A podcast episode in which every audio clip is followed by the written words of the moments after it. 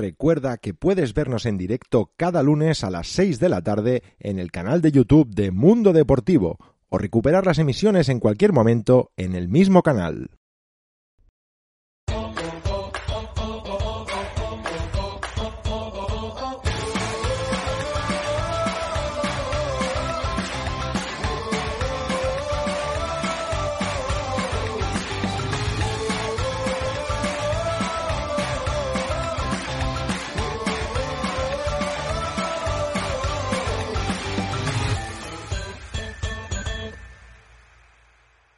Muy buenas, bienvenidos una semana más a Solo Wrestling Show, edición número 27. Hoy, por supuesto, nos vamos a encargar de ese pay-per-view, esa tercera noche de WrestleMania, que fue WrestleMania Backlash. Un pay-per-view en el que quizá no se avanzó mucho a nivel de historias, pero sí a nivel de lo que puede venir. Y es que, aparte de los combates, se desvelaron algunas fechas de los próximos pay-per-views. Vamos a hablar a fondo de lo que pasó, una noche que no dejó indiferente a nadie. Seguramente muchos de los combates los amasteis o los odiasteis. Hablaremos a fondo y para ello contamos con el equipo habitual o parte de ello. Sebastián Martínez, muy buenas, ¿qué tal? Saludos y muy buena lucha. Eh, bueno, quería saludar a mi familia que me está viendo, Xavi. Un saludo a tu familia. Y ya lo demás, me da igual hoy. Me da igual. No, porque es que si critico, es que Seba siempre tienes una opinión negativa de WWE. Hoy hay cosas que sí y hay cosas que no. Después lo hablamos. Bueno, pues veremos, veremos qué pasa. Y también tenemos, recuperamos esta semana a Iván Beas. ¿Qué tal, Iván? Muy buenas tardes a todos los que nos siguen en YouTube, buenas tardes a todos los que nos escuchan en podcast, ya sea en directo, en diferido, donde sea. Gracias, gracias, gracias a todos los que nos seguís. Y bueno, una semana después, que no estuve por motivos laborales, Xavi, no como el que piensa que tengo al lado, que dice que no vengo porque no me da la gana. Eh, bueno, eh, te quiero contestar diciendo que dar de, dar de comer a las palomas por las tardes, que es lo que te dedicas tú, no es un trabajo, pero bueno, tú a lo tuyo, ¿vale? ¿Dónde está Jonathan, Xavi? Pero no. si Jonathan no está por lo que sabemos. porque- Otra vez. Pero la gente no lo Otra sabe. vez. No, no, da igual. Otra vez. Pero bueno, Otra vez aquí. Cada no semana. Yo no vengo, yo tampoco. Bueno, es que. No, yo no vengo, yo no vengo, no. Yo tengo mis obligaciones laborales, como yo todo no, el mundo. y yo no, tú yo no no. la tienes. Yo no tengo obligación Tú vienes los lunes, cada Venga, lunes por la por Dad que lo digo. Y aparte de eso, soy padre. O sea, tengo dos. Dar de comer a por las dos. Por dos. Dar de comer a las palomas no es un trabajo, pero bueno, todo lo tuyo. un placer estar con todos vosotros y hoy, sobre todo, vamos a hablar de un backlash de calidad, de, que dio una de Cayuta de Arena, al menos a mi parecer. Tuvo claroscuros, mm, altibajos, pero también tuvo cosas buenas, hay que decirlo. Bueno, hu- hubo de todo, ¿no? Y lo hablábamos antes de empezar en la previa, que, que podéis recuperar en, en YouTube, que quizá los combates vistos como tal, ¿no? Ves los nombres, no pintaba mal, pero quizá las historias con las que habíamos llegado no eran gran cosa, ¿no? Una cosa. A ver. Xavi. Ay, no, ya empieza. Bueno, aparte de, de- de saludar a la gente del chat, que ya están ahí escribiendo. y, todos, de, y de pedirles que le den like. Que por cierto, exacto, y Juanjo Bayón dice, venga a despotricar. Bueno, o, o no, ¿eh? También. Pero antes de empezar el programa, me gustaría decir algo. Yo hoy me voy a poner un poco serio con este tema. Porque salgas en la tele no quiere decir que te creas más o que todo el mundo crea que vas a tener la razón. O sea, ten cuidado donde te metes porque cuando vas al barro, a lo mejor te llevas una sorpresa. Este es un aviso solo. De momento solo tengo esto que decir. Amenázalo. Tía, qué Eh, pero no, no, no sé por quién va. Bueno, por mí no va. Yo estoy Yo creo que va tranquilo. por mí, Yo no, después de yo lo no de salgo por la palomas. tele. No, no, hay gente que se dedica a insultar abiertamente por internet a gente que cree que tiene una opinión y, y él lleva la contraria y ya la gente es gilipollas y cosas de estas. No Cuidado. digas tacos. Cuidado, no, no, no he dicho a nadie, gilipollas. A ver, entiende eso. Tú vas a cualquier youtuber, te lo iba a decir el otro día, y dice insultos, pero no insulta a la gente, dice insultos abiertamente, pues yo acabo de hacer lo mismo ahora. Xavi, Uy, por cierto, si me están viendo en casa, lo siento. No, Sí, no, la verdad es que te has- te has coronado, te has Xavi, pon el, cuando acabemos de poner, de cuando acabemos el directo, pon una pantalla de explícito o algo por el estilo, por este señor. La dirección del programa no se hace responsable de la opinión de los colaboradores. Y, y tal. Ay. No, no, ya está, ya está, Xavi, perdona, eh, perdona. Bueno, eso, volviendo al, al pay-per-view, a Backlash, que, que nos llamaban la atención los nombres, pero las historias no mucho. No sé si creéis que ha avanzado en historias o no el pay-per-view. Sí, no. Vale. Sí, no. Es que... Iván en su, como, en como su mi, en mi Waterhouse. tónica de siempre de equidistante, Sí. ha habido, hay unas que sí y hay otras que no. Eh, yo creo que este pay-per-view, todos lo sabíamos que ya era de transición, pero una cosa a destacar es que en donde más está poniendo el foco WWE, en las historias más importantes que están poniendo el foco, pongamos el caso de Cesaro contra Reigns, eh, es donde sí que se ha avanzado. En cambio, en lo que parece más no olvidado, sino dejado a un segundo plano, pues parece que va sin rumbo, como muchas historias están ocurriendo en, las últimas, en las últimas semanas. Yo lo he visto así, y es lo que me pareció. De hecho, cuando estemos analizando el pay-per-view, que lo haremos enseguida, vemos como los mejores combates han sido en aquellos donde se ha avanzado la historia, se puede decir. Salvo un caso, en mi opinión, los demás, que son los, los que han sido para mí los mejores combates de la noche, han avanzado historia. Esto que es en líneas generales. Sí, un poquito. Este pay-per-view claramente eh, se define en, mm, bueno, iba a decir cero, ¿no? No. Muy poco interés, combates o calidad del show bastante decente. O sea, yo creo que a nivel del- de espectáculo vimos un buen show. Sí. Pasa que el interés, veníamos muy, muy- la gente muy eh, desinteresada en este evento, muy chavi. Lo he visto en Es- estadísticas, no son solo wrestling, lo he estado mirando y no tiene nada que ver con los otros pay-per-views que hemos visto este año. Muy por debajo. Es que es, es mucho. un, es un tema que, que quizá un día nos da para debate, ¿no? ¿Qué está pasando con el interés, sobre todo en WWE? Lo decíamos la semana pasada, creo, Sebas, que, que quizá la apuesta de Vince es esperar a que vuelva el público, pero no puedes estar siempre en barbecho ahí esperando a que vuelva la cosa. Tienes que avanzar. Antes lo hemos dicho, ¿no? Tú lo has comentado. Próximos eventos anunciados, o al menos el próximo, ¿no?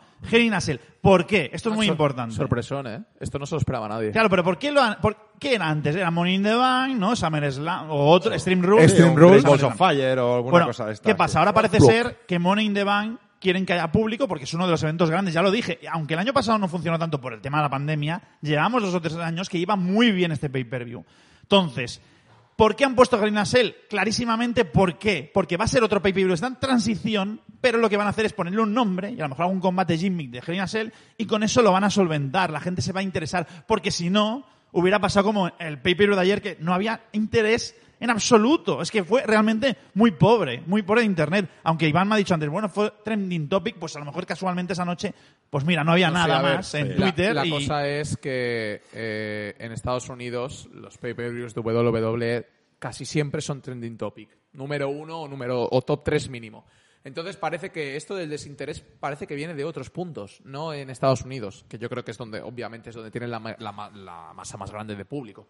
Por lo cual, mm, a ver, eh, yo creo que tendrán que centrarse también un poco más en el sentido de que a ver cómo conseguimos que vengan a nuevos públicos, porque en Alemania se ve, claro, por ejemplo, aquí en España no tenemos ninguna cadena, pero eso ya es otra historia. Mira, Raúl Murillo dice en el chat, Hell in a Cell era en octubre. Correcto. Sí, sí, pero lo han cambiado. Es que lo han cambiado. Ayer se anunció que es el próximo pay-per-view, el 20 de junio.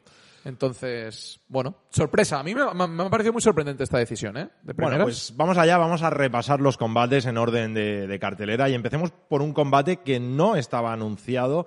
Fue la sorpresa de la noche, ¿no? Este Open Challenge de Sheamus por el Campeonato de Estados Unidos, quien finalmente acabó eh, enfrentándose a Ricochet en un buen combate. De No, equipo. perdona, ¿eh? Creo que el- eh, yo, sinceramente, estaba tan perdido en ese momento, que estaba haciendo mil cosas, que no me di cuenta, pero creo que al final el combate no fue titular, ¿eh? no, no fue dólar. No, No, no, no, Porque parecía que sí, pero al final no. No fue titular, eso, eso, eso es verdad, ahí, ahí me he equivocado yo. Eh, me la jugué con lo de Drew, después hablaré de ello, ¿vale? Y no acerté, pero os dije en la previa de que hicimos ayer eh, yo con Jonathan que, el, que posiblemente el rival de Sheamus sería Ali, ¿te acuerdas que te lo dije? O Ricochet, ¿por Sí. qué? Porque en Main Event estaban funcionando muy bien Muy y la bien. gente estaba hablando mucho de ello. Así funciona Vince ¿eh? muchas veces. Oh, están hablando mucho de estos dos luchadores. Bueno, los vamos a poner aquí y aunque pierda el combate, al Que- menos ya que está. también es un poco de premio, ¿no? Que pasar de estar en Main Event, que mm, si os pregunto ahora mismo dónde verlo, os va a costar. Hulu. No, en, en Network, Aquí- en aquí, Peacock. En, en Network, en, la Pic- en Peacock y Hulu. Por cierto, que eh, el otro día lo hablamos internamente de volver a hacer reportajes de Main Event. No sé si la gente en el chat nos puede decir, sí, oye, no, interesa, ¿Os podéis hacerlo. o no? ¿Os apetece que pongamos a latiguear a alguien ahí para que para que haga esos Y, seguimientos. y donde hay la estrella latina, porque No, no, cada tranquilo, ya lo haré yo. Total. Aquí se escabullen cada dos por Ah, tres, ya ya estás viendo, hombre, ¿no? Vete a poner la, la comida a las palomas, pero eso sí, al final lo haré yo, ¿eh? Bueno, eh, combate que finalmente ganó, ganó Sheamus, pero como, como me gusta mucho cómo le llama Juanjo Bayón a, a este Sheamus vestido así, le llama el, el apostador. Sí, there is pimp. Sí, sí. ¿Vale? Y, y bueno, finalmente ganó Sheamus, pero Ricochet no estuvo contento con, con la derrota y acabó haciéndose con la indumentaria de, de Sheamus. No sé si va a ser la nueva indumentaria de Ricochet. Ricochet me pareció, supongo que era por eso, ¿no? Pero me... No, lo del final te refieres, pero Ricochet entró con otro aire ayer. Pantalón No sé si largo. era- Sí, además hay gente que comentó que yo, yo esto no lo acabé de ver, que el físico había mejorado un poco. Yo lo veo mejor que... Más cuadrado, momento, ¿no? momento, momento, momento, perdón, ¿eh?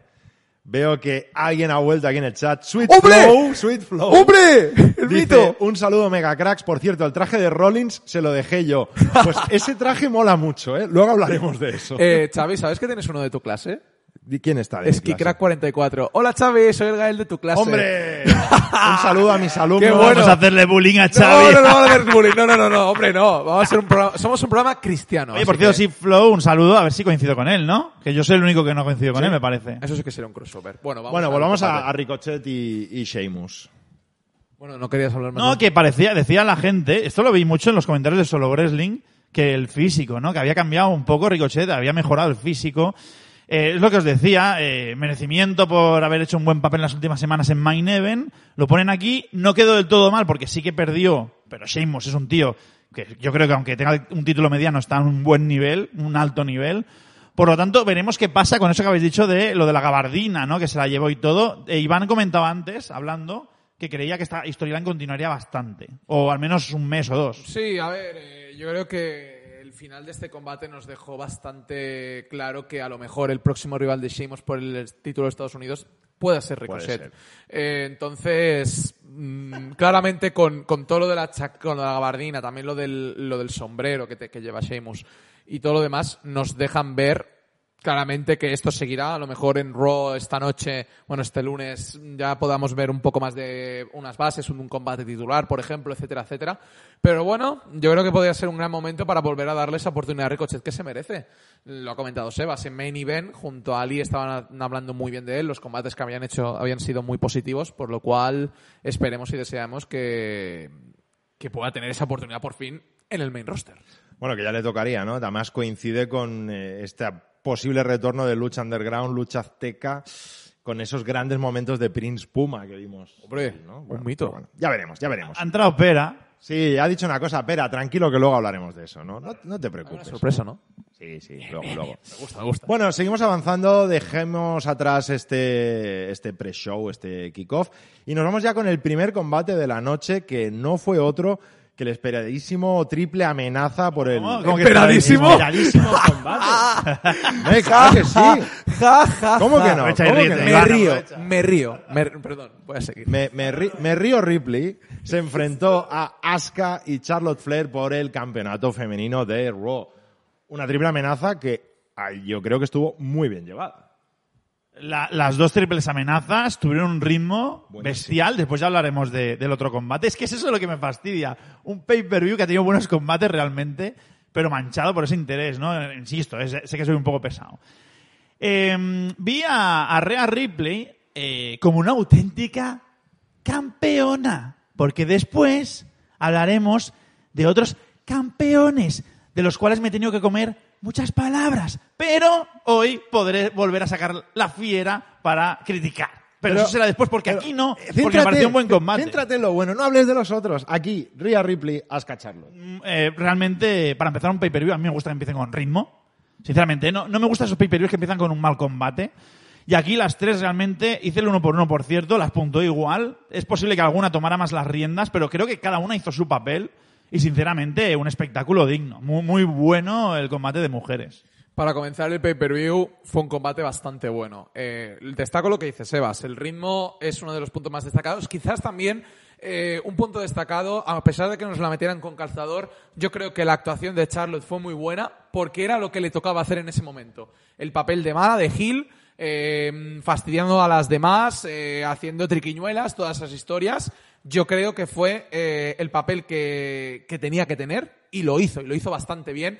Y Asuka, como siempre, en un nivel de forma espectacular. Yo creo que eh, yo estoy de acuerdo con los comentarios de Batista la semana pasada. Dijo que llovear a Asuka, mm, aunque ella recibió el pin, por cierto. Me pareció bastante mal, pero oye, dio una actuación espectacular. Y yo tengo que estar por una vez de acuerdo con Sebas en que Rhea Ripley mm, sí que tuvo por fin esa aura de campeona en su. Bueno, podemos decir Vaya, que es su- vaya. es su primera defensa titular, ¿no? Podemos decir. Sí, sí, es no, su primera, ¿no? decir no es, sí. Vale, pues ponerla en su primera defensa titular con dos titanes del ring como mm, Asuka, Charlotte y. Asuka. Y además hacerlo así de bien, porque en WrestleMania la vimos nerviosa. Pero aquí no, aquí la vimos seria, la vimos con fuerza, lo vimos con poderío.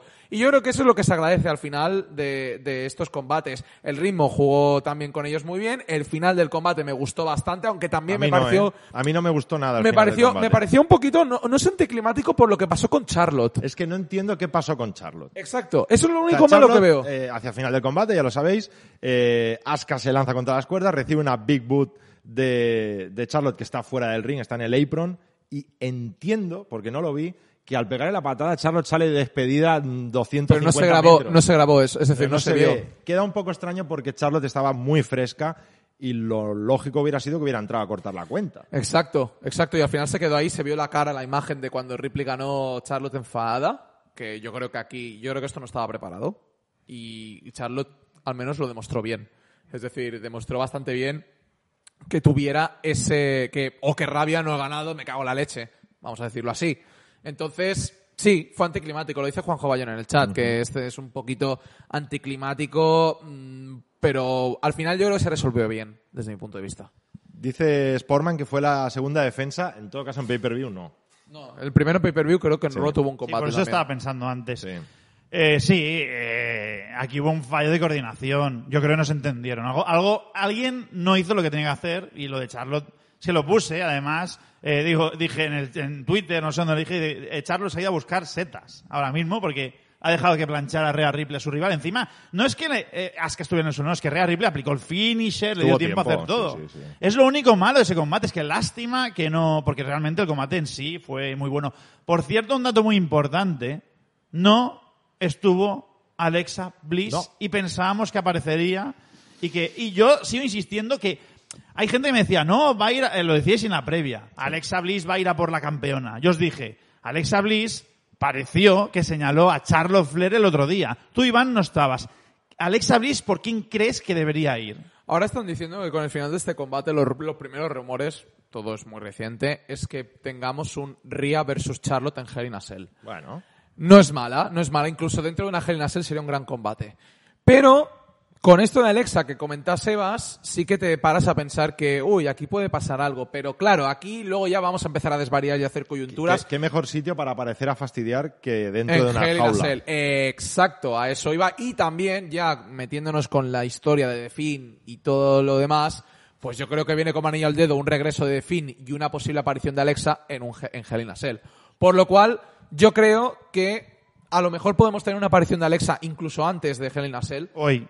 No, yo no lo creo. Yo... Hoy hará algo, tiene que hacer algo. No, no, no. Sí, yo creo que... cierto, eh, Raúl Murillo también dice lo, de la, lo del combate a No, no, no. Es que yo con el resultado de ayer creo que va a haber esto.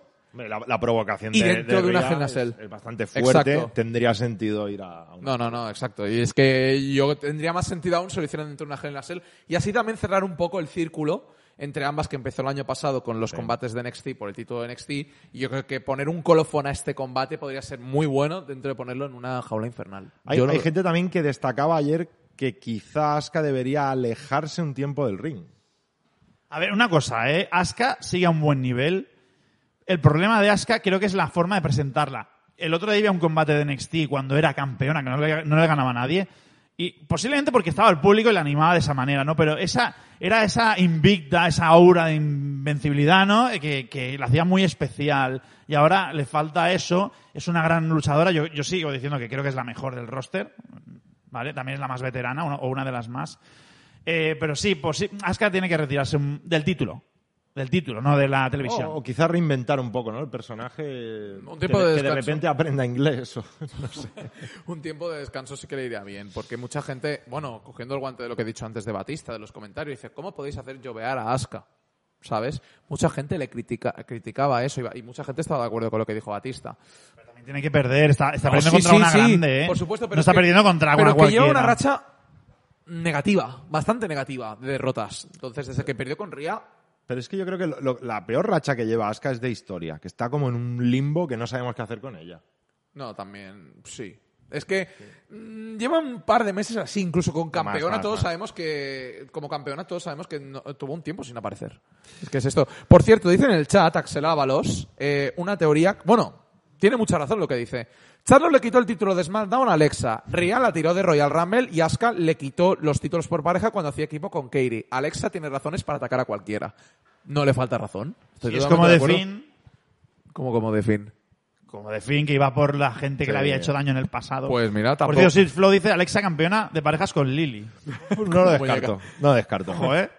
Bueno, seguimos avanzando en el pay-per-view. Vamos ahora al combate Disney por antonomasia de la noche. El combate con un bonito final feliz. Hablo del combate por los campeonatos de, parejas de SmackDown. Se enfrentó Robert Root y Dolph Ziggler, los campeones, estos Dirty Dogs, contra Rey Misterio y Dominic Misterio. Pero antes del combate, pues estos malvados eh, Rudolph atacaron a pobre Dominic y esto hizo que Rey Misterio tuviera que enfrentarse dos contra uno a, a ellos dos. Oye, ¿no? pero muy hills, ¿eh? Ahí en la escena en- entre... sacándolo. O sea, lo- los típicos bullers estos, que se meten con el chaval. Bully, bully, sí, sí. Sí, perdón. Y eso estuvo muy bien logrado. Sí. Después ya... Una cosa, Xavi, no entendí... Hablamos del combate ahora, ¿eh? pero Sí. la sensación es que cuando acaba el combate, un montón de gente en Solo Wrestling, en Twitter, criticando el combate. No lo entendí. A ver, a mí el combate en sí me pareció correcto. Es decir, eh, tanto Sigler como Root, yo creo que es una de las mejores actuaciones que tienen los últimos meses como campeones. Tengo que decirlo. Tampoco es que los hayamos visto mucho, o sea que tampoco era tan complicado. Pero mm, sí que los vi bastante heels, bastante rudos. Sobre todo yo quiero destacar a Robert Root, me gustó ru- mucho. rudo. Rudo, jaja. No, Robert Root me gustó, me gustó bastante eh, su actuación en el combate. Y bueno, eh, lo ha dicho bien Xavi, es el momento Disney, es el momento de, oh, venga. ¿Es el momento WrestleMania? ¿De esta WrestleMania? Bueno, no. Bueno, Dime otro. tam- sí, vale, sí, sí, no. Ahora pensándolo un poco mejor, Pero es sí. que esto yo esperaba que esperaran al público. O hacerlo en WrestleMania, o pero aquí... Esto, esto iba a decir ahora, esto debería haber sido en WrestleMania. Eh, esto acabará con el, insisto, con el retiro de Rey Misterio a manos de su hijo. Un combate Venciendo final Dominic a. Rey Misterio. SummerSlam. Bueno, cuando sea, no sé. Bueno, WrestleMania el año que viene yo creo que podría estar con. Rey Misterio, porque yo no sé qué come este hombre, pero... No, no, y forma, sigue- está muy y sigue, y sigue, bueno, ayer Tom volvió a hacer una demostración de por qué es uno de los mejores luchadores high flyers de la historia. Es que y- y es una demostración clara. Me gustó mucho el momento en el que cuando llega Dominic atacado y todo esto, yo no te voy a dar la mano, no te voy a dar el pase porque pr- primero la familia y luego los títulos. Eso es muy bonito. Sí. Al final esto es al final es storyline esto y, y- y tanto que criticamos a WWE por las storylines que hacen, pues esto a mí personalmente me gustó y digo, hostia, un poco de storyline, un poco de psicología, por fin, en WWE. No, a ver, es que eh, los misterios siempre desprenden, es como Guerrero, ¿no? De Guerrero, desprendían esa aura de storyline. Todo lo que tocaban era un poco storyline, aparte de los buenos combates que daban. Oye, no, pero habéis destacado lo de Rey Misterio, que es verdad, es que no sé si tiene 44 años, si no recuerdo mal. Pero no es solo la edad, es el tipo de luchador. Eh, claro. Exactamente. Es que es el único luchador que yo recuerde que decíamos, este tío, eh, cuando llegue cierta edad, No podrá porque su estilo de lucha no encaja. Y es verdad que varió, porque el Rey Misterio, obviamente, de WWE era mucho más O el ligero que es de WWE también, cuando llegó a WWE, que era un espectáculo de vuelos tras vuelos tras vuelos. Rey Misterio. No, Sí, pero era más espectacular en WCW, que es una época que no viviste y supongo que has visto vídeos. Sí. Pero yo cuando vi Rey Misterio la primera vez era una pasada. Es que era una cosa que no había visto en la vida, ¿no? Y en WWE sí, pero comparado con ahora. Pero sí que se adaptó un poco. Era un luchador más tosco, ¿no? No era tan espectacular. Ojo. Hacía el 619, poco más. sí. Ojo, un, un chino malo, que es el, el nombre que tiene. el nombre de un chino malo. que bueno, también es una buena crítica, ¿no? Dice que Dominic sigue sin mostrar mejora ni en el ring ni en el micro, es nepotismo puro y duro. No estoy de acuerdo. No estoy de acuerdo ¿Sabéis con es el luchador esto. más joven con Austin Theory, me parece, el roster? Sí. No estoy de acuerdo, es decir, yo creo que le falta mucho, pero al menos ha demostrado. Le- Micro sí, en el ring no. En el ring yo veo que Ha mejorado, ha eh. tenido mucha mejoría, ha hecho buenas actuaciones cuando las ha tenido. Yo creo que tampoco le han dado la exposición que se merece, creo que van poco a poco con él, pero va haciendo. No podemos pedirle al, prin- al, prim- al de Dominic primeras. va bien. Dominic va bien. Pero es que ese este es el dicho de siempre, ¿no? Charlotte, la hija de Rick. Este es el hijo de Rey. Ya le están dando favoritismos. Pues no. Bueno, en todo caso, primera pareja en la historia de WWE, Alejandro Llama, si no es verdad, en el que padre e hijo son campeones. De hecho, hay un, un precedente en NWA, pero en los 30. Imagínate. pero- Dice Miriam Benzúa en el chat que, que ve buena idea enfrentar, enfrentarlos a los usos. Vale. No es buena, no es mala, Es digo. que yo pero- lo dije, creo que fue en la previa. Alguien lo soltó por ahí y dije, bueno, es verdad, esto tiene parte de razón.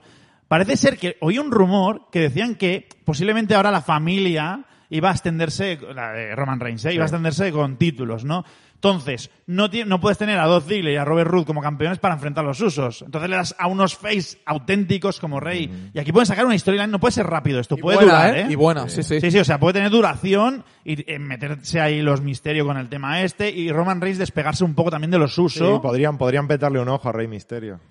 ¿Otra vez?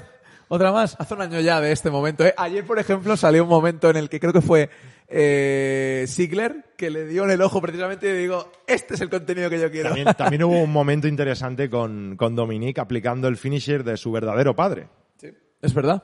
Recordemos. De Guerrero. Desde Guerrero.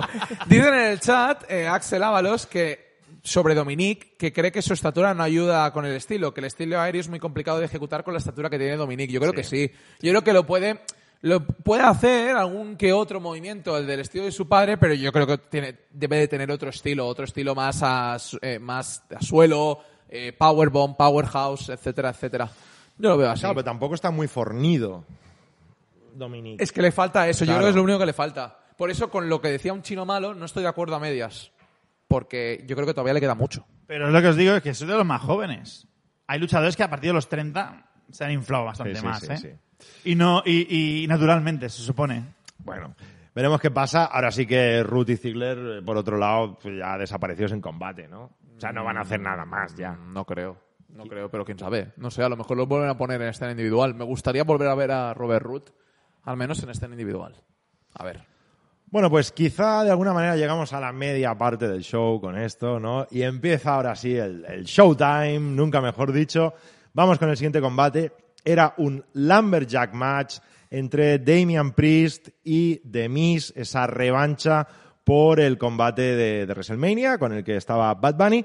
Pero finalmente este combate, como bien nos explicó Morrison, muy asustado, eh, que fue a hablar con Demis y le dijo, eh, tío, Demis, que he estado mirando los Lumberjack y no son otra cosa que zombies. Pero van a por Sebas. Van a por En tu cara, tío, en tu cara. Bueno, En tu cara. Comedme la cara. Fuera, fuera, fuera, fuera, fuera, fuera.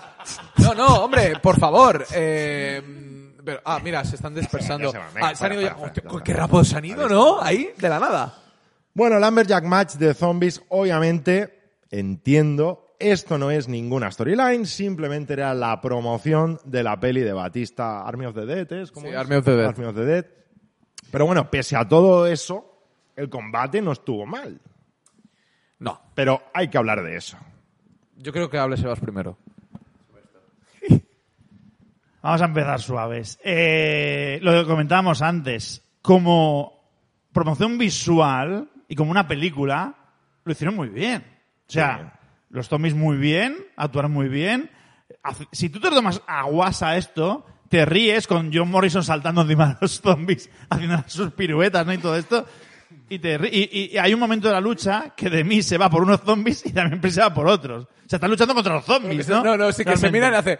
¡Ah, mala aventura! Sí, y sí. me da la de leches. O sea, eh, a, a estos niveles, sí. Pero ¿qué pasa? Una cosa es hacer un combate cinemático, ya te lo tomas como tal, y otra cosa es hacer esto. Yo, sinceramente, no sé qué deciros, porque ayer estaba muy enfadado. Yo a Xavi le dije, a Xavi, lo puedo decir, corroborar aquí, literalmente, me bajo de WWE ahora mismo. Porque era ese momento de decir, ¿qué estoy haciendo con mi vida viendo esto? Sinceramente. Mm, Me parece, no sé, es que, es que realmente no sé cómo catalogar esto, porque no- yo creo que a- me han llegado mensajes de, de- a- el poli loco, ¿sabes? Eh, Xavi, el poli loco Sí, sí, sí. literalmente cagándose en WWE por esto. Porque, ¿qué pasa? Llevamos un tiempo que la gente está un poco harta de según qué cosas hace WWE. Solo faltaba eh, la puntilla que era eh, esto de los zombies. Porque una cosa es querer hacer la gracia, eh, pero estás haciendo un producto mm, supuestamente serio. Entonces, eh, no encaja. A mí al menos no me encaja. A ver, eh, de hecho vamos a hacer un poco de publicidad ahora de la web porque señor Alex Gómez, último hombre en pie, mi archenemigo, querido, ha hecho un artículo de opinión sobre ello, sobre los zombies en solowrestling.com, lo tenéis ya en la web, porque se ha publicado hace muy poco, y habla de una cosa muy buena, que es el, el- lo que hizo WWE, creo que es el product placement, que es una manera de publicitarse, es lo que hizo WWE. Como técnica de marketing, 10 de 10. No le vamos a negar. A mí personalmente, si tú quieres promocionarlo, lo mejor es hacerlo de esta manera. Pero, pero, a ver, el- el product placement lo que viene a ser es, tú estás viendo una serie y los, eh, los de la serie están tomando una cerveza y esa cerveza se ve claramente la marca. Es algo sutil. Sutil, pero claro. Esto es un nivel superior. Pero esto es un nivel No, superior es- de sutileza. No, no, no es sutileza esto. No, esto es directamente, claro. Pero es que la gente ya sabía, porque cuando tú ves las, las matchcas, que mucha gente las ve, sale que es patrocinado por la película Army of the Dead. Claro. Espera, espera, espera, un momento, perdona, ¿eh? Nehemías Cortez. Y es verdad. Y nadie dice nada ahora. ¿Se acuerdan de Robocop en WCW que me Por habéis dado ejemplo- por saco toda mi historia Por ejemplo- existencial con Sting, con el tema ejemplo- de Robocop? No, claro, a ver, tú puedes pensar, es una buena manera de producción, como, de promoción, perdón, como técnica de marketing de 10. Ahora como el wrestling. Pues, ¿qué quieres que te diga? Justito. Mm, A ver, es un Lumberjack match. Si el Lumberjack match, los leñadores, pues al final la intención es fastidiar a los luchadores que están luchando en ese combate en el ring, pues lo ha hecho bien. No, no vamos a negarlo, pero... Es que esto es lo que me preocupa. Es que esto me preocupa. Es Esto es lo que me- Ha llegado el momento que estas cosas las vemos normales. Y esto no es normal. Esto no es normal, o sea, ya lo del cinemático es lo que decía antes. Le, di- le dimos puerta, le dimos puerta, o sea, le, le dejamos cancha WWE porque teníamos una pandemia encima y dijimos, bueno, pues está intentándolo, ¿no? Pero ahora no. O sea, realmente, yo quiero un poco de seriedad en el producto. Hay ejemplos- pero hay muchos Ha habido épocas. No, ha habido épocas, tú dirás, otras epo- etapas de WWE que han intentado mezclar el cachondeo con esto, pero no a, a estos niveles. De Pero- película, de película. Es que al final Pera tenía razón. Se está acercando a Disney, tío, esto. Bueno, no- es que al no final hace es tanto- verdad. No hace tanto Triple H entró como Terminator. También, es verdad, para promocionar la peli de Terminator pero, tú- pero tú- 30 y- pero es diferente, no, no tiene nada que ver, Xavi. Pero es ver- tu entrada, eh, que me Claro. mola Terminator y, yo entro- y después me quito el traje y ya eso está. voy. Tú puedes entrar vestido de Terminator o con un batín rojo y no pasa nada, ¿vale? Pero a ver, esto Pero el problema es que aquí estaban jugando con algo muy sobrenatural, que es que de repente habían zombies, que por cierto estaban guardados en una habitación, que Me gusta no lo- sé quién tiene problemas con las habitaciones. Eh, no empecemos, ¿eh? Aleister, Aleister Black Aleister siempre está en una Black, habitación que no sabe salir. Yo creo que son sus Y lee, y lee el Necronomicon aquí, los libros de, de magia negra. Pero el problema duro, es esto esto, es ¿no? es- duro, tío. Aparece una super seta aquí que no tiene ningún sentido. De repente salen zombies. Más y setas. Entiendo que no volverán a salir. Y me gustaría saber qué pasó con Morrison y con The Miz. Eso, eso, Si yo- se les han comido cerebro y a lo mejor ahora se vuelven personas A mí la, duda, la única duda que me trae este combate, aparte de la buena actuación de Damien Priest, que esto no lo vamos a negar, porque el combate en sí, hablando del combate y de los spots y todo, no estuvo tan mal tampoco. Es decir, fue un combate bien, mm, correcto, un 6, le pondría yo, por ejemplo. Que a tío, esto. que no, que han conseguido hacer con nosotros Pero como que la es política. entretenimiento. ¿Qué ha hecho la política aquí en España, No, por no, ejemplo? no. No, no, momento, momento, momento. La voy, política en voy. España, todos los días, mierdas de corrupción, todos los días diciendo cosas, eh, gilip- bueno, iba a hacer una- otra vez la palabrota, ¿no? Todos los días diciendo barbaridades y al final lo asumes y sabes que es así. Pero a ver- Y lo dejas así y no te quejas de ello. Y aquí en W están haciendo el mismo efecto, tío. Al final tantas tonterías, al final ya, es que no- yo, sinceramente ahora mismo, venía hoy cabreado y no sé qué decir ahora. No me sale. Pero yo te voy es a que no decir me- por es desgana ya. Es desgana. Es que A- Axel Ábalos dice, Undertaker hacía sacrificios y a la gente le gustaba, claro. pero era el personaje, tenía un sentido. Sí. Lo de ayer no tenía ningún sentido. más que, promocionar más que la promocionar la película. Es que es esto. Pero al final, esto se resume en lo de siempre. ¿Qué es lo de siempre? Que WWE no solo es wrestling, es entretenimiento, es entretenimiento deportivo. Y yo creo que esto, estas licencias se las pueden tomar, y no voy a defender a WWE, es decir, esto es una empresa y le puede hacer lo que le, le puede hacer lo que le dé la gana, incluso All Elite podría hacerlo si quisiera. Pero esto es una licencia que WWE puede hacer, está metido en el negocio del wrestling, pero ellos no quieren wrestling, quieren entretenimiento. Y al final esto, te guste o no te guste, es entretenimiento. Y es así, es que no hay más. Yo no le veo otro motivo que no sea eso. Es que si no, no lo entiendo. Y hay muchos casos, ¿eh? Lo han puesto en el chat. Un chino malo ha puesto, o Arturo Arellano. David Que no Arquette es lo mismo. Pero no, mira, David Ar- Arquette, como dice Yo siempre Arturo me mantengo González. la misma línea, fíjate. Te, te lo diré ahora mismo. Los zombies no existen. Y ahora me dirás, bueno, un tío quemado tampoco. Exactamente, por eso yo lo critiqué. Taker, sí, puede ser un tío tarao que a lo mejor quiere hacer un sacrificio. Pues eso existe, eso ha existido en la vida, ¿no? Eh, pero- por eso te digo, y, y- y, pues por eso también me critiqué a Alex Abril lanzando kamehames. Pero en el porque, chat- porque no es mira, en el real. chat han puesto Porque cruzas una línea y esa línea no se tiene que cruzar. Tiene que ser un poco coherente, hombre, con la realidad. No, no, pero en el chat Si no, al final, esto, esto pasa factura, ¿eh? No, no. Esto pasa no. factura a la larga. Queda ¿eh? como algo cómico, son sketches, no hay historias. Por cierto, ¿han vuelto a salir los zombies o me ha parecido a mí Sí, antes? pues, lo- lo he El puesto otro otra día vez. dijeron, bueno, Damien Priest podía ser el aspirante al título. De mientras que está Money in the Bank y toda la historia. Después de esto, Damien Priest lo vas a poner a luchar contra Bobby Lashley. Ha sobrevivido a un ataque zombie, no está mal. Exacto. Y encima me, me gustó el final para ya dar el colofón de la técnica del marketing haciendo el, el- cuando él sale Sí, que es la- el, arco Army of Death ahí venga alegría hombre no pero esto es porque WWE no quiere, no hace wrestling solo hace entretenimiento yo creo que es por eso Bueno, sigue Axel con lo de Taker, pero que insisto, que era un personaje diferente. Esto lo que no me gusta es que es de repente. La única explicación sería eso, que alguien hubiera convocado a los zombies, que lo estaba diciendo el propio Axel, que quizá The Finn trajo a los zombies. No, no. The Finn no, trajo a los zombies, seguro. Más que nada porque The Finn no tiene poderes, es Alexa. sí sí sí sí, Madre mía, es lamentable, tío, todo esto. En fin. que el combate en sí tampoco fue tan malo El combate fue correcto. Fue correcto. Es que yo creo que hay que destacar eso. Mm, Y yo creo que pone final a la historia entre ambos, ¿eh? También. Y una cosa más de esto, eh, Jericho. Yo tenía, Jericho yo tenía que hablar. Habló. Y, Sí, porque- y se vengó. Lo explico por si alguien no lo sabe. Hace unos días, bueno, cuando el pay-per-view Blood and, eh, el Dynamite Blood, no, fue pay-per-view. o sea, no, liando. programa especial. El programa especial, de Blood and Guts hace unas semanas, exacto. Estaba pensando, no sé si fue pay-per-view o no ahora, no recuerdo. Eh, Jericho cayó, ¿no? En la, en, la, en la cama, ¿no? Por así decirlo. Y, pero no solo por eso, sino porque hubo mucho, mucha sangre y demás, y se ve que se lanzó un rumor de que directivos de WWE criticaron mucho ese combate y dijeron que por culpa de ellos y de ese modelo, el negocio había eh, se había atrasado 30 años. Y ahí, ¿qué pasa? Jericho aprovechó el momento para poner zombies, el negocio se ha atrasado 30 años, que yo creo que más todavía, lo 40 cual, por lo Llevamos menos. 60 años 60 atrás. años atrás, ¿eh? Está- Marty, llama, llama, Doc. Doc, ¿dónde estás, Doc? Eh, ¿Puedo dar una pequeña opinión rápida de Blue Changar? No estuve la semana pasada. Quería dar mi opinión y lo voy a decir. Voy a ser muy corto, un Te, te- minuto. te quito el- el- esto. Venga. Un minuto. All Elite Wrestling. A la próxima vez la gente se os tirará encima de tal manera porque la oportunidad que habéis tenido de oro para poner un señor combate que para mí ha sido uno de los mejores combates que he visto, para, por no decir el mejor, en All Elite Wrestling y que por esta tontería de producción, que se ve a Jericho, que se ven las tablas, que se ve todo, se haya cagado de tal manera porque el combate fue espectacular en todos los aspectos. Pero si no ¡Qué empaña, no empaña. rabia! No, a mí No empaña. me lo em- a mí me empañó un poco, porque el combate fue espectacular, tanto psicológicamente como con historia, como de movimientos de, como luchístico. Fue un combatazo. Y a mí esto, pues, me mimó un poco la moral de All Elite Wrestling. Ya está, solo eso. Vale. Gracias. Eh, seguimos adelante, nada más que añadir ya, ¿no? De Zombieland. No, Bienvenidos a Zombieland. Zombieland. Ponlo otra vez, ponlo. ¿O no puedes poner? Sí, hombre, sí, mira, toma, te pongo los zombies otra vez ahí.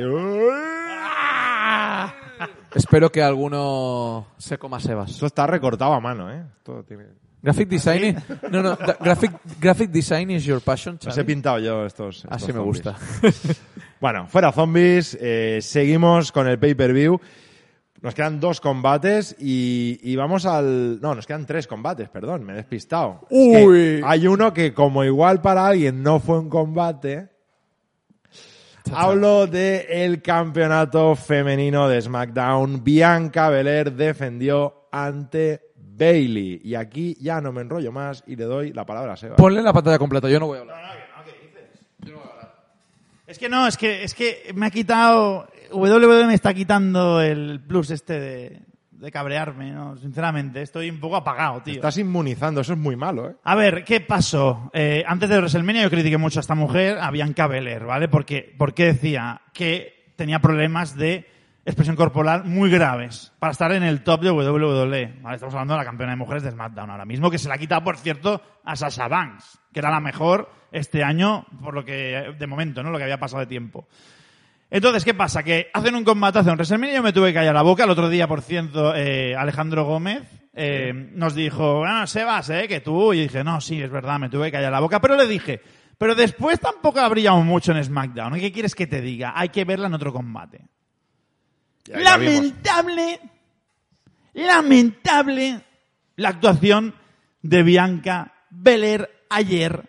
Y ya está. Es que el que me diga que hizo un buen combate, que no. Es que no, es que, es que hay muchos aspectos. La gente dirá, "Pero no seas tan crítico. Yo no veo un combate, y yo no quiero ver un combate y, est- y estar sufriendo porque el luchador de turno lo esté haciendo mal. No, son profesionales y lo tienen que hacer bien. Tú tienes que estar por otras cosas, no por los boches o porque veas que realmente lo está haciendo mal, ¿no? Y ya para acabar de redondear el combate, porque fue, yo le puse un 5 para que la gente no se me echara encima, lo reconozco aquí, ¿eh? Aquí pequé de, de, de, de, de quedar bien un poco en la web. Le puse un 5 en uno por uno, pero hubiera puesto un 2 perfectamente ayer. Ya para terminar el momento final. Y tú decías antes, Iván, bueno, Bailey tampoco estuvo también. Hombre, pues sí que estuvo bien Bailey.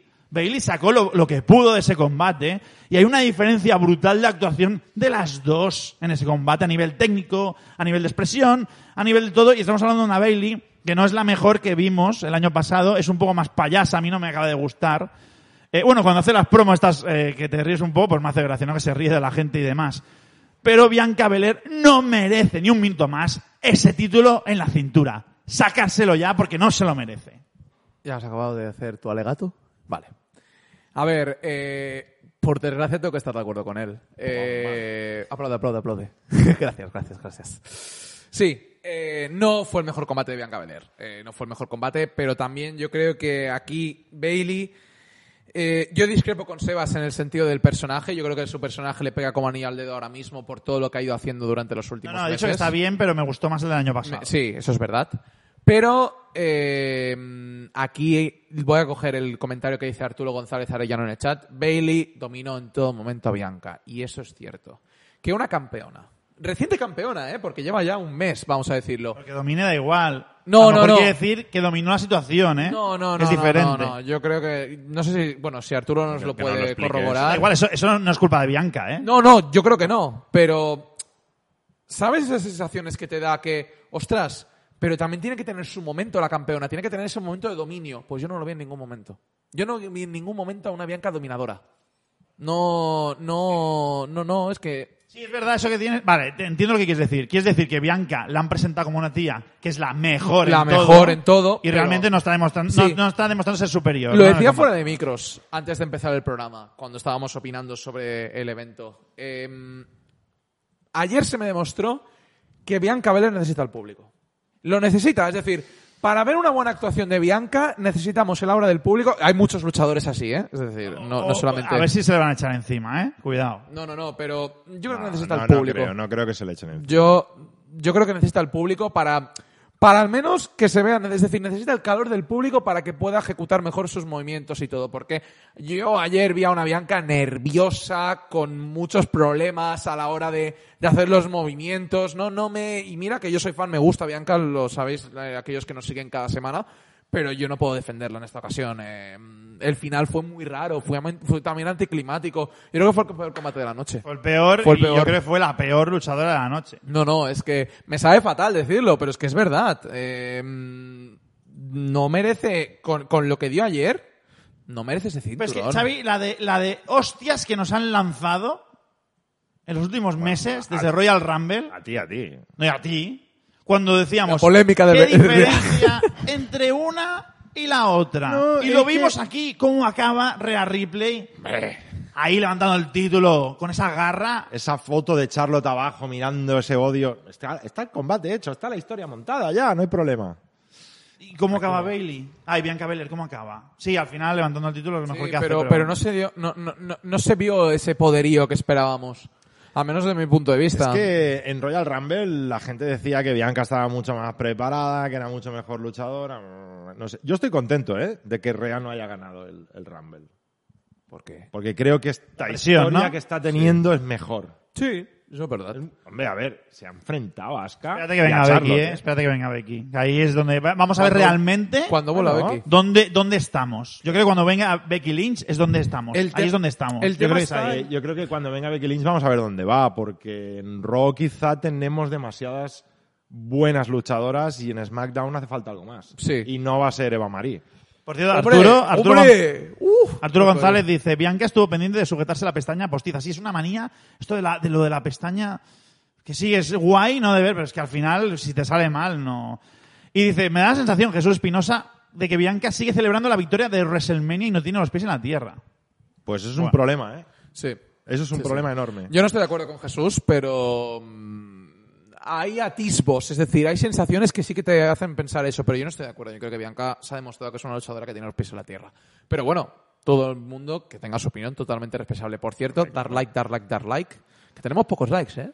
Pero hay que, hay que subir ¿Qué esto. dicen? Pero no digas eso. Ah, Bueno, y, y ahora qué camino va a tomar esto, ¿no? Porque Bianca ha vencido a Sasha, ha vencido a Bailey y a partir de aquí, lo que os decía, el abismo del eh, roster femenino en SmackDown no sé por dónde pasa. ¿Quién puede ser la siguiente rival? Mucha gente se esperaba un regreso de Sasha ayer y no apareció, porque yo creo que se está tomando un periodo de descanso. Puede ser el momento de Becky Lynch, ¿eh? Es muy pronto, ¿eh? Bueno, pero está ahí su marido, está Seth Rollins ahí. Es muy pronto. No sé. No sé, veremos, veremos quién, quién más sale. Vamos ahora sí a los dos últimos combates de la noche. Vamos con esa otra triple amenaza de Raw que había curioso que los dos campeonatos de Raw, tanto el masculino como el femenino, se decidan en triples amenazas. Pero bueno, Bobby Lashley se enfrentó a Drew McIntyre y a Braun Strowman en, yo creo también, una muy buena triple amenaza que finalmente se llevó un Bobby Lashley que, bueno, a pesar de ser electrocutado, pues tuvo un combate de alguna manera fácil, ¿no? Al final creo que quien llevó el peso del combate fueron Drew y, y Brown. Yo, yo, eh, Iván, ah, de verdad, ¿eh? Saludos desde Paraguay. Sí, saludo- yo también iba a decir los saludos desde Paraguay, pero bueno, ¿vas a, hablar, ¿vas a empezar tú o empiezo yo? Vale. No estoy de acuerdo con lo que has dicho, Xavi. Vale, bien. Ayer vi a un Bobby Lashley que yo creo que se doctoró en el sentido de por qué es campeón ahora mismo. Es decir, vimos, al, vimos las dos caras de Lashley. La cara dominante Vale. y la cara cobarde. ¿no? No, es decir, cobarde tampoco, ¿eh? cobarde, no, co- pero cobarde no en el sentido de que no, no de que no apareciera, por ejemplo, en VP que me gustó que no estuviera en VP involucrado, Muy bien. sino que vimos la parte dominante porque tuvo una parte de dominio muy bueno entre tanto a Brown como Drew, que hablaremos después de ellos. Yo creo que la química entre los tres fue muy buena. Sí. Y luego también el momento electrocutazo que tú has dicho cuando Drew tira a Lashley en el, en el stage, que luego no aparece y aparece la nada y hace el spear y gana. Es obvio, esto es de, de cobarde, de oportunista, como esto me recuerda cuando Edge, por ejemplo, pues no, tenía oportunidad pero, y lo Pero y no es como en un Rumble que te echan y te quedas ahí. ay, ay, ay. No, pero Lashley se sobrepuso, aprovechó la oportunidad y le dio el... y- Pues- y, aplicó el- pues su finisher y ganó. Yo voy a añadir una vertiente más a Lashley, que es la de estratega. Fijaros en el principio del combate cómo Lashley le insiste muchísimo a, a Drew, oye, tú y yo vamos a cargarnos primero a Braun Strowman, que es el peligro, y luego ya nos pegamos nosotros. Y lo mejor de todo es que se dieron con todo. Es decir, lo que más me gustó de este combate es que se dieron con todo. Braun Strowman, yo me esperaba muy poco y lo hizo muy bien. Uno de los mejores combates de Strowman desde hace unos meses ya. Sí. Eh, Drew, como siempre, la Michinoku Driver que hizo, Me quedó bien, ¿eh? preciosa, preciosa. Y lo decía un chino malo, es el puñetero mejor powerhouse del mundo ahora mismo y tiene toda la razón. Bueno, Roman. Sí, con Roman, pero está en otra división ahora, está en otra marca, por lo cual... eh, Roman es el mejor del universo. Sí, el- por el Universal. Cojo un, un comentario rápido y dejo que hable Sebas de The Dream Rock. Dice Bobby Lashley oportunista y ahí decayó mucho su posición como campeón. Qué ganas me da que Jinder Mahal lo destrone. Ojalá te escuchen los de WWE. pero en cualquier caso, ¿Qué dice? yo ahí, sí, hombre, volvió a lo grande Jinder la semana pasada, pero bueno, ya hablaremos después de eso. No, a ver, oportunista, yo creo que esto le ha ido bien para reforzar su papel. Yo ayer vi a un Bobby Lashley reforzado. Salió reforzado, porque eh, no, no necesariamente todos los campeones tienen que tener un poderío y, y tener un buen personaje. La prueba de ello es Roman Reigns en los últimos meses. Yo creo que aquí... tiene un buen personaje. No, no tiene un buen personaje, Roman. No, sí, sí, Ah, no, vale, pero vale, me refiero vale. a, me refería a que no, no todos los heels tienen que tener un poderío espectacular y ganar todos los combates, como por ejemplo pasó ayer, sino que tienen que tener la ayudita de tal persona o algo por el estilo, o el oportunismo, que es lo que pasó. Yo ahí vi un poquito reforzado a Lashley, pero ahora quiero saber cómo va a desarrollarse lo siguiente. Porque Drew parece que ya está muy quemado, Braun Strowman no me parece un buen rival ahora mismo, así que veremos quién puede ser. Sebas. Combate infravalorado. Yo creo que fue un muy buen combate. Muy parecido al de las mujeres, el primero, con un ritmo increíble. Cosas buenas de Brown, sí que es verdad que ah, sorprendió, ¿no? Lo levantaron, lo zarandearon, o sea, el tío voló más que en su vida, ¿no? No, que, y- que yo creo que voló más que en todos los y- aviones que ha pillado este año porque no ha pillado ni uno. Y Brown incluso intentó un tope suicida. Sí, sí, sí. Sí, sí, se le fue. Pero claro, si hace eso, que está muy guay, la posición de gigante se deshace. Y no sé si es del todo bueno, pero bueno, si funciona. Eh, creo que el peor de los tres fue Lashley. Tú has dicho que no, no, para mí fue los dos No, mejores no. fue Drew yo no he dicho que y fuera el.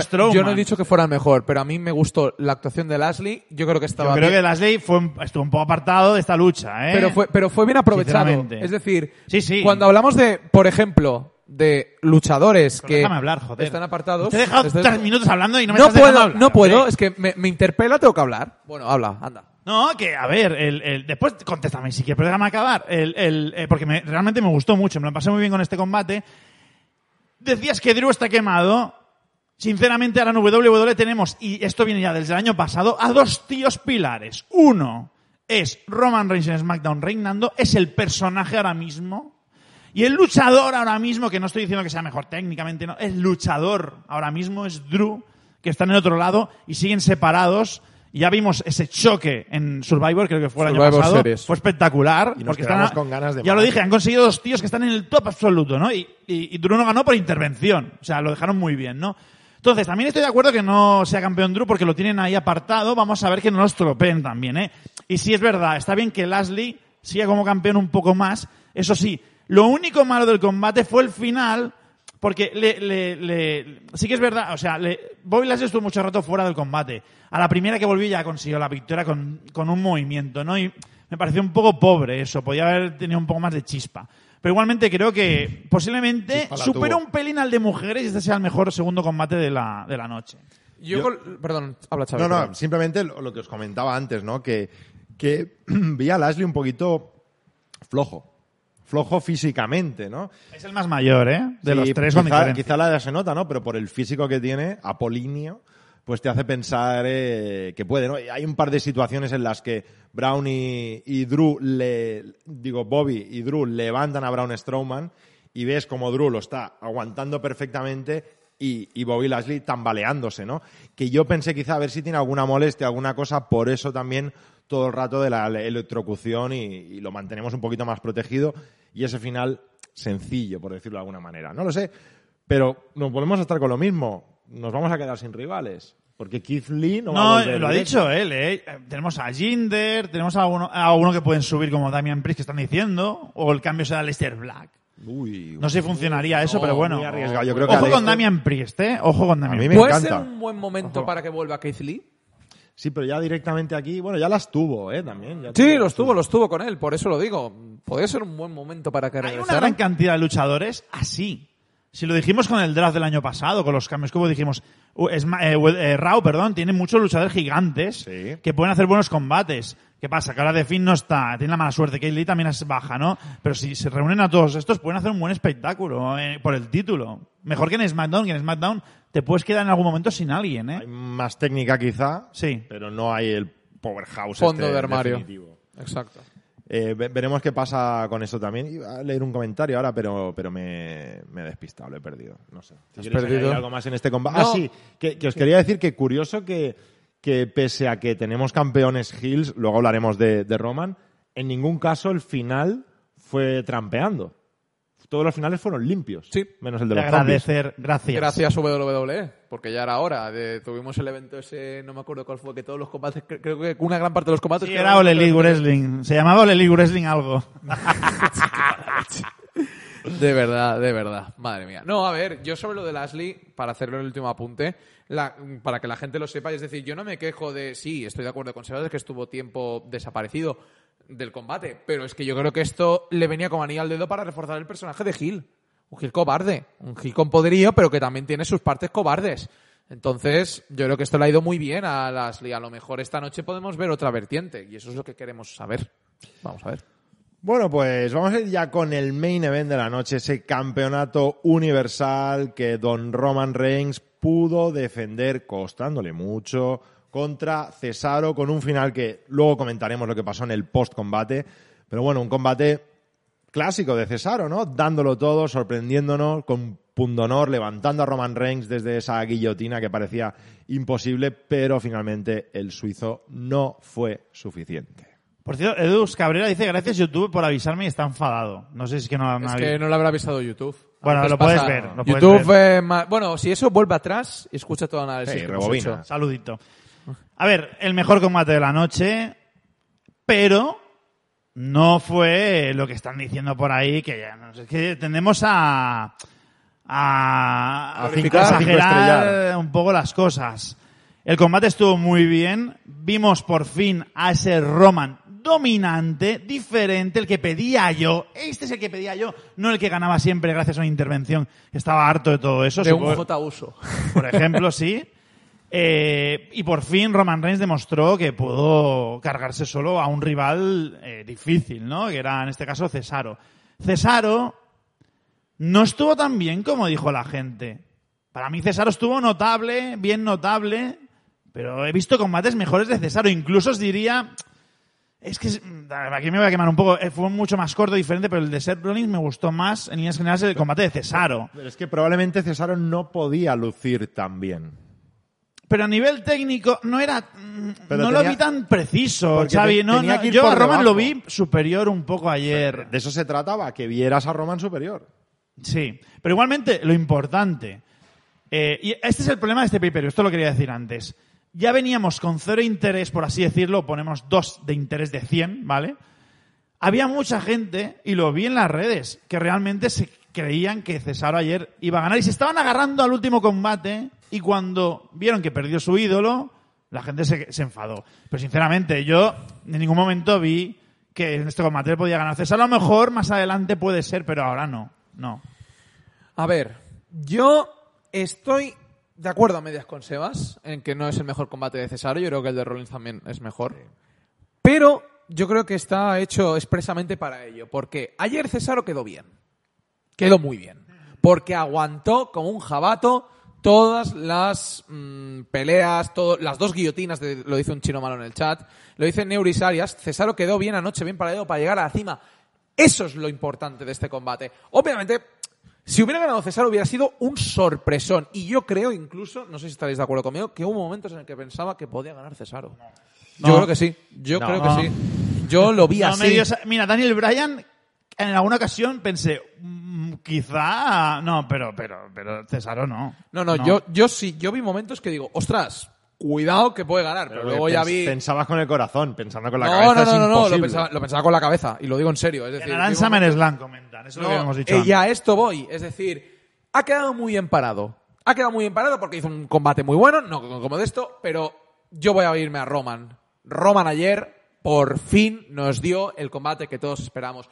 Dominante, con su estilo, sin interferencias, sin tonterías. Un combate serio, bueno. Y era un buen rival para demostrar ese poderío que tanto pedíamos muchos.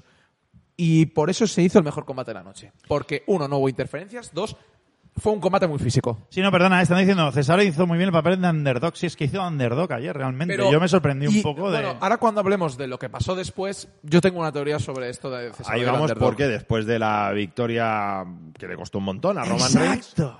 después de la victoria, apareció ahí pues, pues todo el mundo, ¿no? Que podía aparecer. Apareció J. Uso, No. siempre será Dos- J. Uso. los dos J. Uso. Luego No. apareció J. Uso, el otro. J. Uso 2.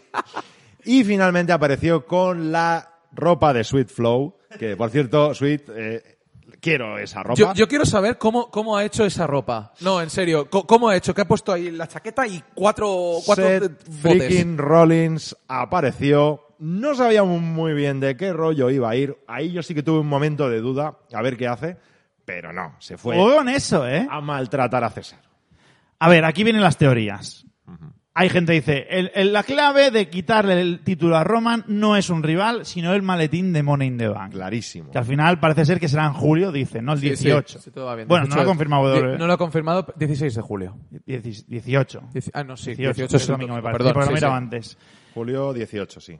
16 era ayer, que era mi cumpleaños, por cierto. Bueno, ya lo dijisteis. Ya, ya queda un poco aquí el abueleto cebolleta. Bueno, da igual. La clave Money in the Bank, porque ahí sí que le puede sorprender y le pueden quitar el, el título, ¿no? Yo creo que la mejor opción, porque están hablando de Cesaro, yo creo que la mejor opción es Seth Rollins, porque Rollins es muy cabroncete cuando tiene un maletín. Ya lo sabéis, ya lo hizo, ¿no? Y, Que se lo digan a Lesnar.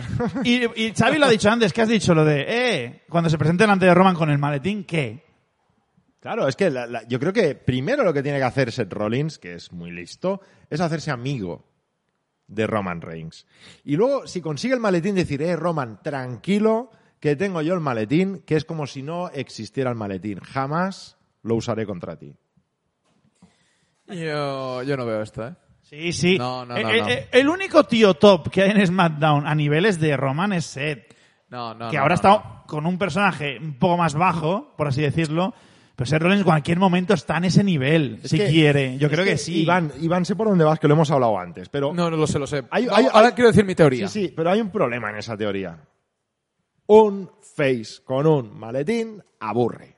Sí, no te voy a decir que no, ¿eh? un tío Estoy que tiene acuerdo. maletín y dice, no, lo voy a cambiar Sí. de aquí tres semanas. Sí, No. pero tienes, pero aquí hay una diferencia. Vamos a- vamos con tu es teoría. esto. Mi teoría es la siguiente. Ahora que ha aparecido Rollins, es que es claramente, y esto lo decía Arturo González en el chat, ser Rollins después de su carrera con Roman Reigns a lo mejor se mete en la escena titular. No, amigos, se mete.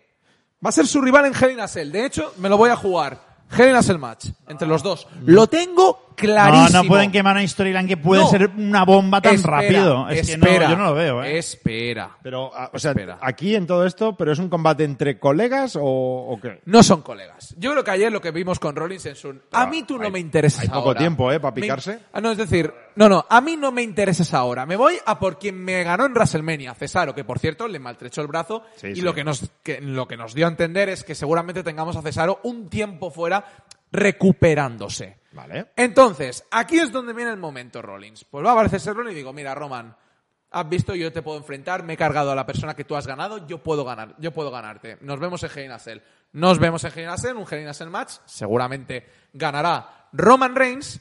Y en Money in the Bank yo tengo dos, dos ideas.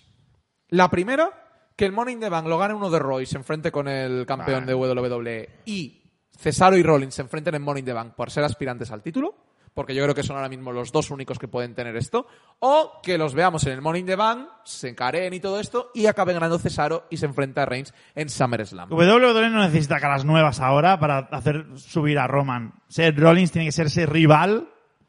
Toca huevos. Pero ayer- Y, y es el único que nos puede dar una historia suprema con Roman. Mira, mira Y- lo que no, y no nos- la veo a corto Lo plazo. que nos llegamos a quejar con. Otis teniendo el maletín y Miss, con el poco tiempo que lo tuvo, le dio mucho más juego. Es que un Gil con un maletín mola. Pero a esto voy, Xavi. Pero con un Gil como Cesaro- campeón, Cesaro pero con un Gil como campeón, es, yo creo que es buena combinación. Pero Cesaro con un maletín, tú, Cesaro que nos venden que es un tío que ama el wrestling, que es súper noble. ¿Tú crees que Cesaro va a aprovecharse del maletín? No, Hombre, no, no, no. Cesaro dirá, uso el maletín y te reto de aquí a Ah, tres Por no, eso te digo, no. no, por- no, no, No, no, no. pero por eso te digo que a lo mejor es por eso que he dicho la primera teoría, que se enfrenten Cesaro contra Rollins en Morning the Bank Y el que gane se enfrentará a Reigns en SummerSlam, como rollo Cesaro versus Rollins. Sí, pero si Quien visto- gane contra Reigns en un Money in the SummerSlam. Bank por ahí. Si hemos No, visto- Morning the Bank para Raw. El Morning the Bank se lo lleva el maletín el de Raw. Pero si hemos visto ya un Rollins contra Roman en un Hell in a Cell que favorece a Rollins, un Hell in a Cell, Sí, estoy de acuerdo. favorece a Rollins, luego lo vas a ver en un SummerSlam en un combate normal, no le puede ganar Rollins a Roman. Y si me pones que hagan este combate y luego Cesaro se meta y se haga la triple amenaza en SummerSlam, Rollins, Cesaro contra Es Reigns. es la, es la única manera que podría ganar Cesaro, con una triple amenaza. No sé. Es que lo veo tan claro Yo no lo de estoy- ser Rollins. yo no Yo, estoy- yo- yo veo Rollins con el maletín diciéndole no te preocupes sí, sí, Roman, soy tu mejor colega, yo te sí. guardo el Yo- maletín, no, no, vamos no. a hacer que caduque y que no pase No, nada. yo no lo Seth veo claro. Rollins en líneas generales y meteros en la cabeza es mucho mejor que Cesaro. No, y es así. pero que tío, eso no estoy de así. acu- pero que en eso Pero estoy de acuerdo. mentalizaros ya. Es que es así. No, necesita, WWE necesita urgentemente, cuando vuelva al público, storylines muy fuertes. Porque han hecho el primo en los últimos meses. Entonces necesitan revitalizar esto como sea. Y yo creo que en SmackDown lo tienen a huevo, tío. Sí, sí, Es sí, que sí, no- estoy de acuerdo, pero que, que sí podemos hablar de Cesaro, Rollins como mejores luchadores. Re- Recordaban aquí eh, un chino malo, por cierto, está muy activo hoy, un chino malo, dice que Rollins fue atacado por Jimmy hace dos días. A ver si vamos a ver otra vez la historia de Rollins cargándose a la familia uno a uno para llegar ante Roman. Me parecería la parte más aburrida. Yo no haría eso, Y ¿eh? yo no descartaría que incluso Jimmy Uso tenga una oportunidad contra Roman. Ah, vale. Al final se ve- un En un SmackDown. SmackDown, en Al final se ve, Xavi, que Seth Rollins debía haber ganado el Royal Rumble, como dije yo. Pero bueno, da igual. no, estaba muy bien hecho. Bueno, ya tenemos nuestras teorías. Ahora vamos a ver qué decide WWE. Eso es, lo- eso es lo importante. Pues bueno, estos han sido los combates de este WrestleMania Backlash. No sé si queréis ponerle una nota o algo así para cerrar un poquito. Un seis y medio. ¿Seis y medio? Sí, sí, sí, medio siete. Es que el evento en sí. Es que el problema, yo tengo. No fue el- malo. El, contraste es ese que eh, la gente no se ha interesado para nada. Y eso es malo.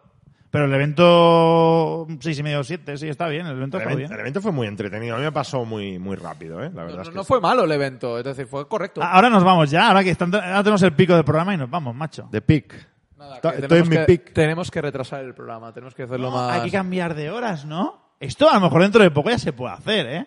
No, perdona, ya aquí en Cataluña ya no tenemos el toque de queda. No, pero sí. Cosas.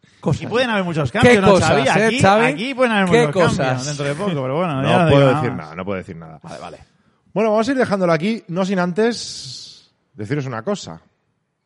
Y es que la semana que viene no habrá solo Wrestling Show. ¡Oh! ¡Qué pena! ¡Hostia, llega Critical Man ahora, madre mía! Critical, es, es a las 6, ¿eh? No, no. Ponerlo De hacia Canarias, atrás. de Canarias. No, toda la gente que ha venido ahora, ponerlo hacia atrás. Pero antes darle a like. Y antes darle a like, por favor. Pues si no le das a like, no puedes tirar para atrás, ¿eh? No, no funciona, ¿no? No sé por qué. Oye, en serio, la semana que viene no haremos solo Wrestling Show. Vamos a tomarnos una semana de descanso. Últimamente tenemos que decir que, nos- que muchas veces nos estamos tomando muchas semanas de descanso, Xavi. Y yo Habla creo que la por ti. gente... Habla por ti. No, o sea, a ver, un momento aquí. El único que está siempre, ya sabéis quién es. Se ha ido Mua. Sebas porque se ha cabreado. Mua. Es el único que está aquí, al pie del cañón. Ja, ja, ja. No sé, si es peor, no sé si es peor esto o criticar lo de Alexa ah, y lo de Bianca o la amenaza que pega al principio del programa. Digo, mejor me voy a callar, tío. Me, me voy a callar. Ala, ete, anda a, tomar- a darle la comida a las palomas, anda. Hombre, ya. Es que... Vamos a tomar un descanso porque vamos a hacer algunos cambios, algunas cositas, ya lo veréis, ya lo veréis, ya lo veréis. Pero, pero eso, la semana que viene no estaremos, aunque no sé qué decías tú, Iván, que querías hacer algo. Hombre, habrá que hacer una previa de Double or Nothing, ¿no? Ah, bueno, Que es vale, este- so- so- solo No, reloj.com pero seguro a- que la habrá. no, bueno, a lo mejor hacemos por Instagram, ¿no? Que nos sigan en Instagram y a lo mejor la hacemos con Miguel Uceda, que seguro que se apunta. Pablo Castaño preguntaba precisamente si íbamos a hacer algo para Double or Nothing. Vamos a hacer la previa, pero no hacemos programa. Así que haremos el post dentro de dos semanas. Eso sí, eso sí. Como siempre. Bueno, pues nos vamos a ir despidiendo. Iván Beas, muchas gracias. Muchas gracias a todos. Un placer volver después de una semana out. Pero bueno, como siempre, un placer con mis compañeros, a pesar de que Sebas dice que no trabajo, pero sí lo hago y bastante. Un abrazo a todos, sobre todo darnos a like, seguidnos en todas las redes sociales, en nuestros canales de YouTube también. Ojalá cuando tengamos Twitch en Twitch, pero eso ya veremos. Y un placer, como siempre, estar con todos vosotros la semana que bueno, la semana que viene ya no, dentro de dos semanas más y mejor. Ah, No, no se entera, no se entera. Sebastián Martínez, gracias una vez más por estar aquí al pie del cañón. Los buenos siempre están. Que me mira con cara de mala leche. No, no, no. Es que solo me ha faltado esto para para cerrar el programa. Bueno, da igual. Contento de- del programa de hoy, me lo he pasado muy bien. Espero que la gente también. Si le podéis dar like, os lo agradeceremos. Y lo que dice Xavi, dentro de dos semanas, más y mejor aquí en Solo Con Double or. Nothing, ¿eh? Sí, sí. te quede claro. Los resultados, ¿no? No, no, con análisis. Con la previa. Análisis. Eso. Análisis. Sobre todo del combate de Sting, ¿no? Que ¿Qué combate de Sting? ¿Ah, que tiene uno? el combate. ¿eh? Sí, sí. Ahora, bueno, ahora su protegido ya no tiene el cinturón. Bueno, yo, yo, yo, yo. A ver, a ver qué pasa. A El ver qué gafe, pasa. Sting es gafe. Bueno, muchas gracias a vosotros por vernos, por seguirnos. Darle a like, suscribiros, como ya han dicho mis compañeros. Y de aquí 15 días volvemos con más wrestling. Nos vemos, hasta luego.